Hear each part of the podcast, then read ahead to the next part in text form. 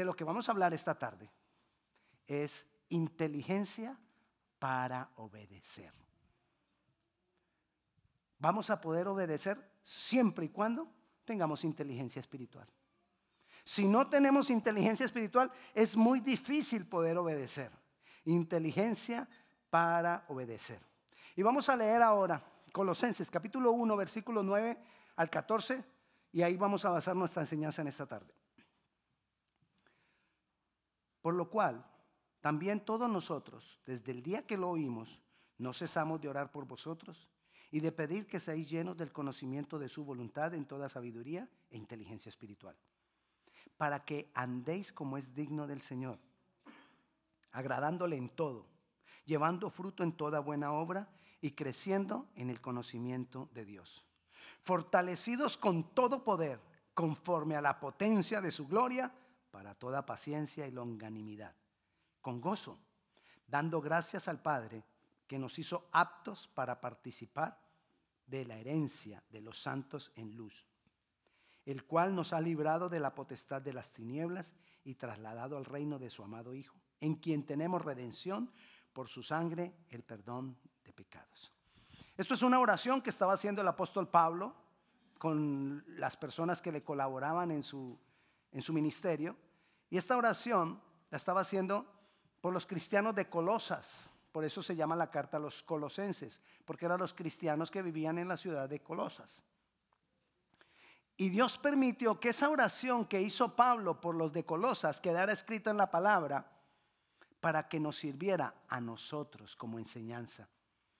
Porque definitivamente esto es totalmente aplicable en cada uno de nosotros. Pero le voy a explicar por qué Pablo estaba haciendo esa oración. Algo que estaba pasando en esa ciudad, en Colosas. Se estaba metiendo en la iglesia algunas filosofías y algunos conceptos que más adelante estas filosofías y estos conceptos, estas formas de pensar que se metieron en la iglesia, más adelante se, dieron a conocer como el gnosticismo. Y uno de los principios del gnosticismo, y era lo que se estaba metiendo en la iglesia, una de las creencias del gnosticismo, o de lo que dice el gnosticismo, es que el alma está presa, cautiva en la materia, es decir, el alma está presa en este cuerpo. El cuerpo es la cárcel del alma. Y la única manera de redimir, de liberar el alma del cuerpo, es a través del conocimiento. Entonces, ¿cuál es el trabajo de ellos para liberar su alma? Conocimiento, conocimiento, conocimiento, conocimiento, conocimiento, conocimiento. Y eso se estaba metiendo en la iglesia. Usted ve hoy, eso, eso ya eso, eso está en todo el mundo. Es más, el que más tenga conocimiento supuestamente es más exitoso. Entre más usted estudie, más exitoso es. Yo no le estoy diciendo, ah, claro, yo no le estoy diciendo a los jóvenes no estudie. Yo a los jóvenes les digo, estudie, porque Dios te necesita para usarte en el medio donde tú te vas a desarrollar. Pero el propósito de la vida no es estudiar, no es los 30 mil doctorados, no es los, bueno, usted ya sabe, donde todo se basa en el conocimiento y más conocimiento y más conocimiento y quieren desarrollar más ciencia y más ciencia y más ciencia. Y a muchos la ciencia los aparta de Dios. Muchos de los científicos se apartan de Dios. Le voy a contar una anécdota, una leyenda o anécdota. Bueno, iba un hombre en un carruaje. eso fue hace, hace, dos siglos quizás, hace muchos años, iba en un carruaje. Iba un muchacho y, este hombre ya era mayor. Y el muchacho ve que el hombre está leyendo un librito negro, así muy parecido a este, negrito. Y el muchacho, estudiante de ciencias, le dice al señor mayor, ¿Y usted cree todo eso que está leyendo ahí? Y él lo mira y le dice, claro, por eso lo leo, porque lo creo. Y le dice el muchacho, debería instruirse más. Y el hombre le dice, ¿cómo así? Le dice, sí, yo estoy estudiando ciencias, quiero ser científico. Y quisiera, eh, si usted quiere, me, deja su dirección y yo le mando libros y revistas y folletos de, de ciencias para que se instruya. Y el hombre mayor le dijo, gracias, por favor. Cuando el hombre se iba a bajar, le dio una tarjeta al joven y se bajó. La tarjeta decía que él era el director del Instituto de Ciencias de Francia. Y decía una frase, el que poco sabe de ciencia se aleja de Dios. El que mucho sabe de ciencia regresa a Dios. El joven se quedó sorprendido. Y es una realidad. La gente muchas veces cree que porque sabe algo de ciencia, entonces, ay, Dios no, Dios no vale, Dios no existe, Dios no tiene cabida. Pero la verdad y la realidad es que Dios fue el que inventó la ciencia. Dios es el creador de la ciencia. Y si Dios es el creador de la ciencia, no hay un científico mayor que Dios. Y Él nos quiere revelar aún la ciencia de los hombres a sus hijos. Lo que pasa es que nosotros no nos metemos en ese medio porque creemos que la ciencia y Dios están en conflicto y no. Si nosotros estudiamos profundamente la Biblia, vamos a encontrar que en la Biblia está la ciencia de los hombres. Y que muchos hombres han dicho cosas que ya estaban en la Biblia. Por ejemplo, en Isaías habla de la redondez de la tierra. ¿Hace cuánto los hombres empezaron a decir que la tierra era redonda? Hace apenas como 500 años, 400 años. Isaías fue escrito mucho antes de Jesucristo y ya Dios estaba diciendo que la tierra era redonda. Pero no, nosotros creemos que es que la, la ciencia es mayor que Dios. No, la ciencia fue creada por Dios y lo creado no puede ser mayor que el creador. Volviendo acá, se ha metido en el mundo entonces, yo quiero conocimiento, yo quiero conocimiento, yo quiero conocimiento. Y aún en la iglesia. Y la gente prefiere conocimiento, conocimiento, aún de la palabra. Y se meten con la palabra a conocer más, a conocer más y se van volviendo cabezones. ¿Por qué? No le estoy diciendo que no lea la Biblia, hay que leerla. Pero hay que depender de Dios para poderla entender y vivir. Y si yo solo me, me voy por el conocimiento, el conocimiento, me vuelvo cabezón. Cabezón que no puedo vivir todo lo que leo. En la iglesia está el otro extremo también. Está el que se pone a leer y a leer información, información, información, información. Pero está el otro extremo. El que dice que lo que vale son los dones y el poder de Dios. Y entonces se va por, los dones y yo quiero dones y, y, muestro los dones y muestro el poder de Dios y hago milagros y hago...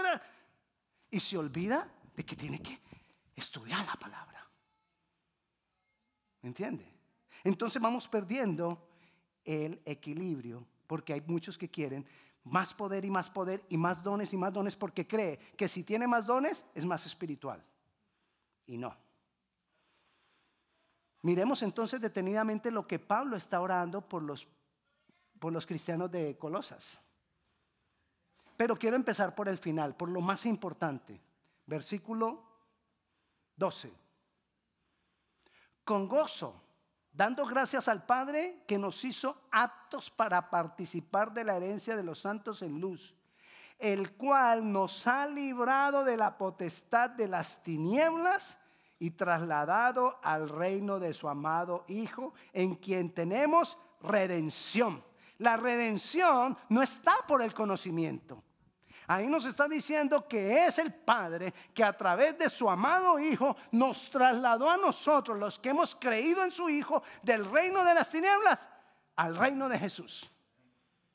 No es el conocimiento, no son los dones, no es el, no es el poder que se manifiesta en mí, es la obra de Cristo, la que me redime, la que, la que me da salvación, la que a mí me trasladó del reino de las tinieblas al reino de su luz. Y si tú crees en esa obra de Cristo, tú eres hijo de Dios, trasladado al reino de Jesucristo. Eso es lo más importante. Amén. Eso es lo más importante y esa es la base. Después de que tú tienes eso, si lo tienes, ¿lo tienes? Cuatro, cinco, siete. Oiga, si el, si el rapto es así, no alcanzan si, si, si el Señor vino por sus hijos, el que dijo sí, y usted, mm, no, ya se quedó. El Señor viene. Y viene pronto por sus hijos. ¿Tú lo tienes? Ah, ok, ya. Entonces, Ahora que tenemos eso, vamos a ver lo que estaba orando Pablo. Vamos al versículo 9. Por lo cual también nosotros desde el día que lo oímos, no cesamos de orar por vosotros y de pedir que seáis llenos del conocimiento de su voluntad. Estamos, él, él, estaba orando que seamos llenos del conocimiento de su voluntad. ¿Qué es el conocimiento de la voluntad de Dios? Es conocer uno la respuesta a qué es lo que Dios quiere, cómo lo quiere, cuándo lo quiere. Ese es el conocimiento de la voluntad. ¿Qué quiere Dios? ¿Cómo y cuándo? Si yo erro en una de las tres, lo que yo creo que es la voluntad de Dios, no lo es. Le explico. Dios viene a, una hermana y le dice, te voy a dar un esposo lindo. No, eso no. Ya, ya, lo, ya lo dio, no. Le dice, hermana, te voy a llevar a las naciones como apóstol. Y ella me meto, me viene y me dice a mí, a su esposo, amor, me voy la otra semana para las naciones porque Dios me llamó. ¿Esa es la voluntad de Dios? No, porque quizás no es el tiempo. Quizás que sea un apóstol y vaya a las naciones, quizás, supongamos que sí. Ok, pero quizás no es el tiempo. Si no es el tiempo, entonces esa decisión no es de Dios. ¿Y qué vas a hacer para irte? No, voy a agarrar un bus y me voy. Por todas las naciones de aquí para abajo, hasta Chile. ¿Ok? ¿Será que esa es la forma? Quizás sí, quizás no, pero si no tiene la certeza, no es Dios. Porque tenemos que resolver las tres preguntas. ¿Qué quiere Dios? ¿Cómo lo quiere? ¿Cuándo lo quiere? Porque hay palabras que nos da Dios, pero no son para el momento. Hay voluntad de Dios que no es para allá, es para más adelante. Amén. Entonces yo tengo que estar mirando las tres cosas. Ten la certeza, Dios te nos va a explicar todo. Todo lo que nosotros necesitamos es cambiar nuestra forma de pensar para entender todo lo que Dios nos explica. Él nos quiere explicar todo, Él nos quiere proveer todo lo que nosotros necesitamos. Entonces Él nos está diciendo, Pablo aquí es, estoy orando para que ustedes sean llenos del conocimiento de la voluntad de Dios, para que no estén dando golpes a los aires, proponiendo, tomando decisiones que no nos llevan a ninguna parte, quizá firmando contratos que no había que firmar, quizá yéndonos de viajes a lugares donde no nos teníamos que ir, quizás, qué sé yo, quizás saliendo con la persona que no tendríamos que salir. ¿Me entiende? Y, después estamos llorando y después nos estamos quejando, pero fue que no habíamos entendido, no habíamos conocido cuál era la voluntad de Dios. Pero entonces dice ahí, para pedir que seáis llenos del conocimiento de su voluntad. Y ese conocimiento de su voluntad, en dos cosas, dice, en sabiduría e inteligencia espiritual. Voy a empezar por la segunda, la inteligencia espiritual. Podemos, vamos a encontrar diferentes clasificaciones de inteligencia. Hay algunos estudiosos que han clasificado la inteligencia como en ocho o nueve tipos de inteligencia. Yo le voy a hablar de tres. Primero, la inteligencia emocional. Esa inteligencia es una inteligencia instintiva. Es una inteligencia que es solamente por lo que el cuerpo pide. Es una inteligencia que aún los animales la tienen.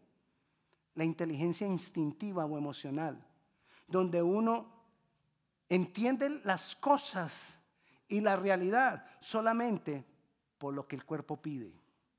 Y eso está en los animales también. Los animales tienen una inteligencia para identificar el otro animal es hembra o es macho. Está en calor o no está en calor. Ellos todo eso lo saben.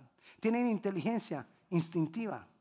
Y ellos entonces deciden si van o no van. Eso es inteligencia eh, eh, eh, emocional o una inteligencia instintiva. Pero luego pasamos a otro nivel de inteligencia, que es la inteligencia, y valga la redundancia, intelectual. Esa la tienen los seres humanos a diferencia de los animales, donde tenemos la inteligencia para identificar la realidad de las cosas, pero únicamente de acuerdo a lo físico. Y luego viene la inteligencia espiritual. La inteligencia espiritual es conocer la realidad de las cosas. Ah, perdón, la inteligencia intelectual entonces abarca la instintiva más la intelectual. Luego viene la inteligencia espiritual. La inteligencia espiritual es poder conocer las cosas desde el punto de vista de lo sobrenatural. Y abarca la intelectual y la instintiva. Entonces, la inteligencia espiritual es dada por Dios. La inteligencia emocional o instintiva viene en el ser desde que, desde que nace. La intelectual se desarrolla en el ser humano. La espiritual la da Dios. Y esa inteligencia espiritual es la que a nosotros nos da la facultad y nos permite entender y razonar y formar ideas determinadas de la realidad desde el punto de vista de lo sobrenatural. Puedo entender las realidades desde lo sobrenatural. Puedo entonces ver que hay una situación y que esa situación que está pasando en mi casa quizás está pasando porque hay algo espiritual. Esa es la inteligencia espiritual. La inteligencia espiritual me lleva a que yo voy a leer unos versículos de la Biblia y entonces los voy a ir entendiendo. Y cada vez los voy entendiendo más. Esa es la inteligencia espiritual. Porque la realidad de la palabra es una realidad espiritual. No es información. No es, lo, no, es lo literal que encontramos ahí. Hay algo espiritual detrás de cada frase, detrás de cada palabra. Entonces la inteligencia espiritual nos lleva a entender eso. La inteligencia espiritual nos lleva a entender lo que Dios espera. Nos lleva a entender lo que Dios quiere, cómo lo quiere y cuándo lo quiere. Entonces la hermana por la cual le dijeron, tú vas a ser apóstol y vas a ir a las naciones, va a entender por causa de la inteligencia espiritual ¿Cuándo? ¿Cómo? Pero cuando no tenemos desarrollada la inteligencia espiritual, sino la mera, perdón, la inteligencia espiritual, sino solamente la mera inteligencia intelectual, entonces ella me va a decir, hey, pastor, yo soy apóstol. Mándame alguna parte a hacer mi apostolado. ¿Y qué te pasa, hermanita? ¿Me entiende? Entonces, nosotros necesitamos la inteligencia espiritual para poder entender la realidad de las cosas desde el punto de vista de Dios. Pero, pero habla ahí el pasaje, sabiduría e inteligencia espiritual. Entonces, le voy a, volver a recordar, a definir la inteligencia. La inteligencia es la facultad que nos permite entender y razonar o formar ideas determinadas de la realidad. Pero como estamos hablando de una inteligencia espiritual, es de la realidad espiritual de las cosas. ¿Qué es la sabiduría? La sabiduría es la capacidad de actuar de acuerdo a la inteligencia. La inteligencia es entender las cosas. La sabiduría es que me lleva a vivir de acuerdo a eso que entendí. Entonces por eso Pablo está orando que por nosotros o por los de Colosas, para que tengamos sabiduría inteligencia espiritual. Inteligencia espiritual para poder entender las cosas y sabiduría para tomar las decisiones correctas y vivir de acuerdo a esas cosas que entendí. Que si yo entendí algo de la palabra, yo lo pueda vivir. Que si yo entendí algo de lo que Dios quiere, yo pueda esperar. Que si Dios me dijo a mí que me va a llevar lo que va a hacer de mí esto o lo otro, yo lo pueda creer y pueda tener la fe para construir eso que Dios me dijo. Eso es la unión de la inteligencia espiritual y la sabiduría. Una, unida las dos. Estas dos juntas, entonces, me van a llevar a hacer la voluntad de Dios. Por eso Él comienza diciendo que seáis llenos del conocimiento de la voluntad de Dios. Pero para tener la llenura del conocimiento de la voluntad de Dios, debes tener sabiduría e inteligencia espiritual. Inteligencia espiritual para entender cuál es la voluntad y sabiduría para poder caminar en ella. Necesitamos las dos cosas. Necesitamos pedirle al Señor las dos cosas. Entonces yo ya tengo el que Dios quiere, cómo lo quiere y cuándo lo quiere. Pero hay otra pregunta que muchas veces nosotros nos haremos. ¿Para qué? ¿Y para qué? ¿Para qué Dios quiere eso? Porque si nosotros no entendemos el para qué, entonces el citado llamado que le he hecho a ella se vuelve el propósito de ella. Porque no entiendo el para qué. El para qué, el propósito. ¿Para qué? ¿Para qué? Y entonces, como le estaba diciendo, Dios nos lo da todo, Dios nos capacita con todo, Dios tiene preparado todo. Entonces, por eso, después, no casi siempre, después del versículo 9 que sigue, versículo 10, ¿verdad? Entonces vamos al versículo 10. ¿Y cómo comienza el versículo 10? ¿Para qué? ahí está la respuesta al para qué. Dios no nos deja en la mitad. Dios no nos dejó el 9. El capítulo no se acabó en el 9. La oración de Pablo no terminó en el 9. Porque Él quiere que nosotros lo tengamos todo. Él quiere que nosotros, por nuestra inteligencia espiritual, entendamos todas las cosas. Entonces nos da el 9. Para que andéis como es digno del Señor agradándole en todo, llevando fruto en toda buena obra y creciendo en el conocimiento de Dios. ¿Para qué todo esto? El propósito no son los dones. El propósito no es el llamado. Los dones, el llamado es un medio de Dios. El propósito no es el poder. El poder es un medio de Dios. El propósito no es la sabiduría y la inteligencia. Esos son medios de Dios. El propósito es... Es más, ni siquiera el propósito es la salvación. ¿Sabe por qué el propósito no es la salvación? A ver si me estoy escuchando y poniendo cuidado. Estoy probando. ¿Por qué el propósito no es la salvación?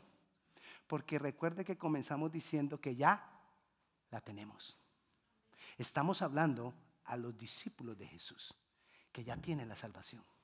Cuando yo ya tengo la salvación, el propósito no es la salvación, porque, porque ya, ya la tengo.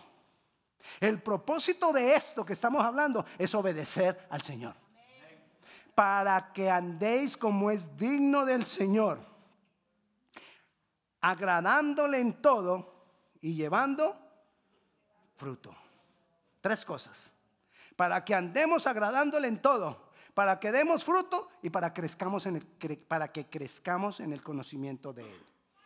Para eso es que Él nos da la sabiduría, para eso es que Él nos da la inteligencia, para eso es que Él se manifiesta a nosotros, para que nosotros podamos obedecer. ¿Qué es obedecer? Caminar como es digno. dar fruto y crecer en el conocimiento de Él. Ese es el propósito. Ese es el propósito. Recuerde, el propósito no es el poder. Recuerda cuando Jesucristo, lo estamos estudiando eh, los lunes, cuando Jesucristo nos dio la gran comisión, dijo, por tanto, id y hacer discípulos, bautizándolos y enseñándoles que guarden y hagan todas las cosas que os he mandado. ¿Cuál es el propósito entonces de Dios enviar gente? De que le enseñemos a la gente a obedecer. Ahí no dice, y les enseñas mi poder. No. Y les enseñas los dones. No. Les enseñas a obedecer. Los dones, el poder, la inteligencia, la sabiduría son medios para que nosotros podamos cumplir el propósito. Pero el propósito es obedecer, obedecer, obedecer. La inteligencia y la sabiduría es para que nosotros podamos Obedecer. Obedecer. Obedecer. Pero la verdad, no nos digamos mentiras, no nos las piquemos de muy espirituales. La verdad es que eso es muy difícil. Hay veces ustedes salen de aquí del servicio y cuando me se despiden allá, y pastor, usted hoy me puso, lo que usted dijo hoy me dejó a mí como, ¿será que yo sí puedo? Porque es difícil, yo lo sé, es difícil. Es muy difícil. Es más, podría ser casi imposible lograrlo. Pero normalmente, Después de 10, ¿qué sigue? 11. Y recuerde que le estaba diciendo que Dios no nos deja la mitad. La oración de Pablo no terminó en el versículo 10, sino que continuó en el versículo 11, porque Dios sabe que nosotros necesitamos algo más para poderlo cumplir. Y entonces nos dice en el versículo 11, fortalecidos con todo poder, conforme a la potencia de su gloria. Eso, eso es todo lo que necesitamos para poderlo lograr. Es muy difícil si nosotros lo hacemos solos. Es muy difícil si nosotros lo hacemos en nuestra propia fuerza. Es muy difícil si nosotros lo tratamos de hacer bajo la inteligencia intelectual. Es muy difícil. Pero cuando nosotros, por causa de la inteligencia espiritual, entendemos lo que Dios nos ha dado, fortalecidos con todo poder. Ese todo poder quiere decir poder en toda situación. Todo tipo de poder que necesites. Si necesitas poder para orar por un enfermo, si necesitas poder para que sea libre, si necesitas poder para quitar los obstáculos, si necesitas poder, ayúdeme, para para predicarle el Evangelio, para enseñarle a guardar todas las cosas que Jesús nos mandó, para lo que necesitamos poder, a ese todo poder se refiere. Esa primera parte, todo poder, no se refiere a cantidad se refiere a diferentes para diferentes cosas. Porque lo que se refiere a cantidad es lo que sigue. Conforme a la potencia de su gloria. Ahí sí miremos de qué grande será el poder. ¿Qué tan, qué tan maravilloso será ese poder que le está diciendo? De acuerdo a la potencia de su gloria. Eso es mucho. ¿Sabe, ¿Sabe qué hizo la potencia de la gloria de Dios? Jesús murió y bajó a las profundidades de la tierra, dice la palabra. Y el Espíritu Santo, con la potencia de su gloria, lo resucitó.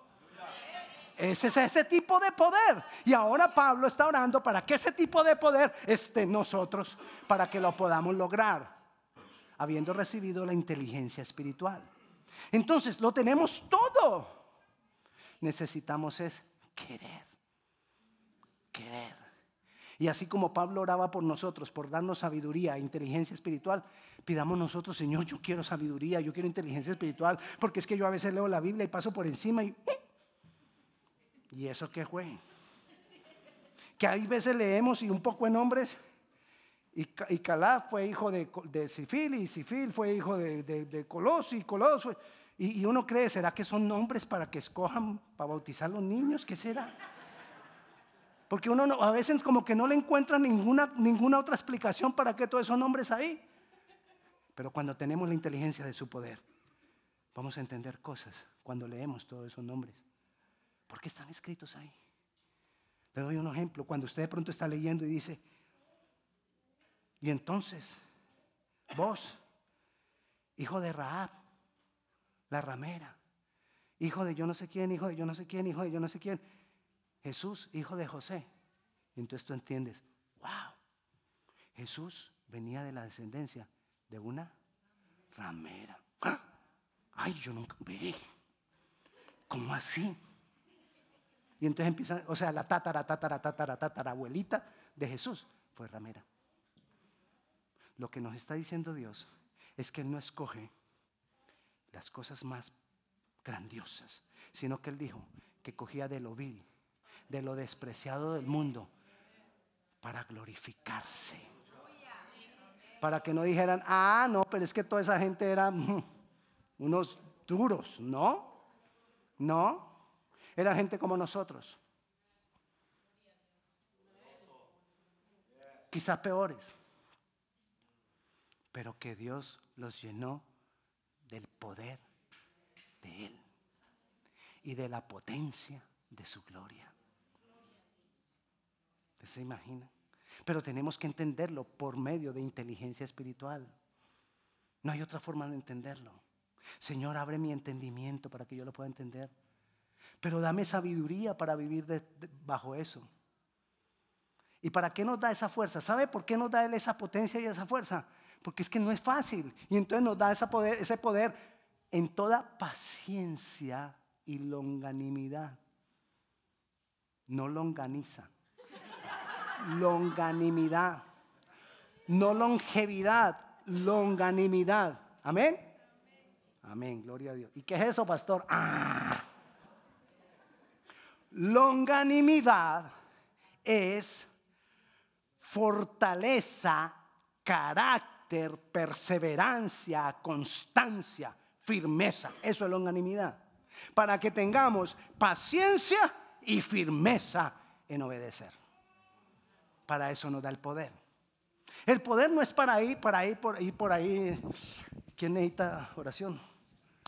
Yo, yo, yo le echo fuera todos los demonios que tenga, todos los pispirispis. ¿Quién necesita? No, para eso no es el poder. Es más, cuando Dios nos envía a orar por alguien con poder, es para que ese alguien también pueda obedecer al Señor. No es para que nosotros nos andemos así poniendo cara de fuertes espirituales. Cazafantasmas. No. De verdad hay algunos que toman la actitud de cazafantasmas. No es eso. El poder de Dios no es para andar por ahí de cazafantasmas. Aunque tenemos que echar fuera a los demonios, aunque tenemos que orar por los enfermos y sanarán, aunque tenemos, tenemos la capacidad y el poder para que si comemos cosa mortífera o, cogemos serpientes en la mano y nos pican, no nos pase nada, no nos haga daño. Para todo eso es el poder. Pero el propósito es obedecer, obedecer, obedecer. Entonces él dice, fortalecidos con todo poder en el versículo 11. Pero no es suficiente el poder. Sí. Ya la hermana dijo, después de 11 sigue 12. Entonces también nos da gozo. Porque a veces nos volvemos espirituales y cuando nos volvemos espirituales pareciera que nos volvimos aburridos. Es que yo soy muy espiritual. Y toca, toca fruncir el ceño, ¿no? Y llegamos a, una reunión familiar y ¿Qué le pasa, hermano? No, es que el poder del Señor. Es más, entré a esta casa y... Hermano, con gozo, con amor. La gente muchas veces está en cautiverio, está en necesidad, está en, dificultades. Y usted llegándose pues dándoselas del espiritualísimo. No, con amor, con gozo, con paz, con gozo, dando gracias al Padre porque a nosotros nos ha hecho aptos.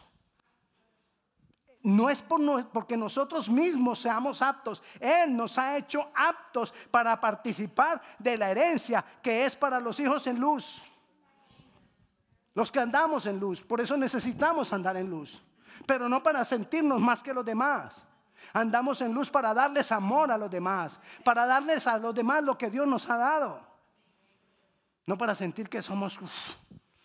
Y, llega y, empieza uno cuando se vuelve tan espiritual a, a, agarra caminado espiritual. Así como empinado, ya casi como, como en las nubes. No. Tú tienes que llegar y, y, estrecharle la mano a la gente con humildad, con amor. Tener en cuenta a los niños, a los ancianos. ¿Sabe que el desarrollo de un país se mide por la actitud de ese país con los ancianos y con los niños? pero igual pasa con nosotros.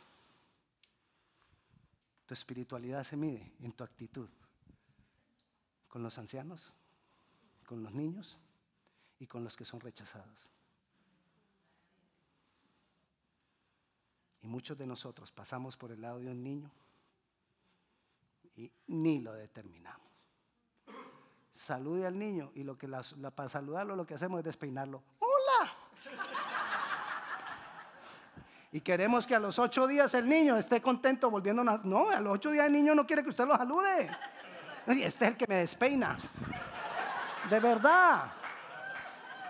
Hermano, salude al niño. Hola, niño. Usted se imagina que a usted lo agarren así, que a usted, que a usted llegara a la iglesia y todo el mundo, hola, ¿cómo estás? Pero así agarramos nosotros a los niños porque creemos que él, no, eso no es lo que el niño necesita. El niño sí necesita tu atención pero que lo, trates como una persona, con atención, con cuidado. Igual a los ancianos. Yo veo mucha gente que se saluda y el anciano lo dejan a un lado. Como si ya el anciano no tiene nada que dar. No, Señor. Amén. Pero todo eso lo vamos aprendiendo en la medida que vamos recibiendo más y más del Señor, más y más de Dios. Pero todo esto es con el objetivo de obedecer sabiendo. ¿Y sabe por qué Dios quiere que obedezcamos? El versículo 12 dice, sabiendo que nosotros vamos a participar de una herencia. Dios quiere que nosotros obedezcamos no para salvarnos, ya soy salvo. Pero Dios quiere que yo obedezca, no para darme la salvación, Él ya me la dio, sino para porque tiene para mí una herencia y Él no quiere que esa herencia se pierda. Hay una herencia ya esperándote. Y ahí es donde toman valor las obras. Por esa herencia. Las obras no son para ir al cielo, ya la tenemos por la fe en Cristo Jesús y porque entendí por inteligencia espiritual que Jesús murió por, por mis pecados, murió en la cruz, derramó su sangre por mí. Ya lo entendí, ya soy salvo porque lo declaré con mi boca y lo dije con... Lo creí con mi corazón y lo dije con mi boca. Está hecho. Pero lo otro es ahí sí es donde toman valor las obras. La obediencia, el amor, el gozo, la paz. Amén. Los frutos, no los dones. Los frutos. La espiritualidad es por el fruto del Espíritu en tu vida. Paz, paciencia, benignidad, bondad, amor, fe, templanza, mansedumbre. Y contra todas esas cosas no hay ley. No hay quien te señale, no hay quien te juzgue. Amén. Así que ¿cuál es nuestro deber? Orarle al Señor para que nos llene de sabiduría e inteligencia espiritual, para conocer su voluntad y para vivir de acuerdo a Él. Es decir, obedecer. Amén. Vamos a orar, pongámonos de pie. Padre Celestial, te damos gracias, Señor, por tu bondad, por tu misericordia. Por la grandeza de tu amor te damos gracias, Dios. Señor Jesucristo, gracias porque tú nos has trasladado del reino de las tinieblas al reino de tu luz. Quiero decirle, hermano, si usted no ha entendido o no sabe que usted ha sido trasladado del reino de las tinieblas al reino de la luz, si usted no ha recibido a Jesucristo como Señor y Salvador, pero quiere entregar su vida por esto que ha oído o porque el Señor le tocó, usted quiere entregar su vida al Señor Jesucristo, yo le pido por favor ahí donde usted está, levante su mano, yo quiero orar por usted. Si usted quiere entregar su vida al Señor Jesús. Amén, gloria a Dios. Vamos a orar para que el Señor nos llene del conocimiento de su voluntad y nos dé sabiduría inteligencia espiritual para entender y para vivir conforme a Él, como es digno del Señor, agradándole en todo, llevando fruto y creciendo en el conocimiento de Él. Padre Celestial, aquí estamos, Señor. Anhelamos esto, porque anhelamos obedecerte. Danos el poder, todo poder conforme a la potencia de tu gloria, para que lo podamos lograr, Señor. Danos de tu poder y de tu obrar, Señor. Danos de la manifestación poderosa del Espíritu Santo, Señor, para que nosotros lo podamos lograr. Manifiéstate, Señor. Manifiesta tu presencia. Manifiéstate en nosotros, oh Dios. Te damos a ti toda la gloria y toda la honra, Señor. Te damos gracias por lo que tú nos has hablado en este día. Te bendecimos, Señor.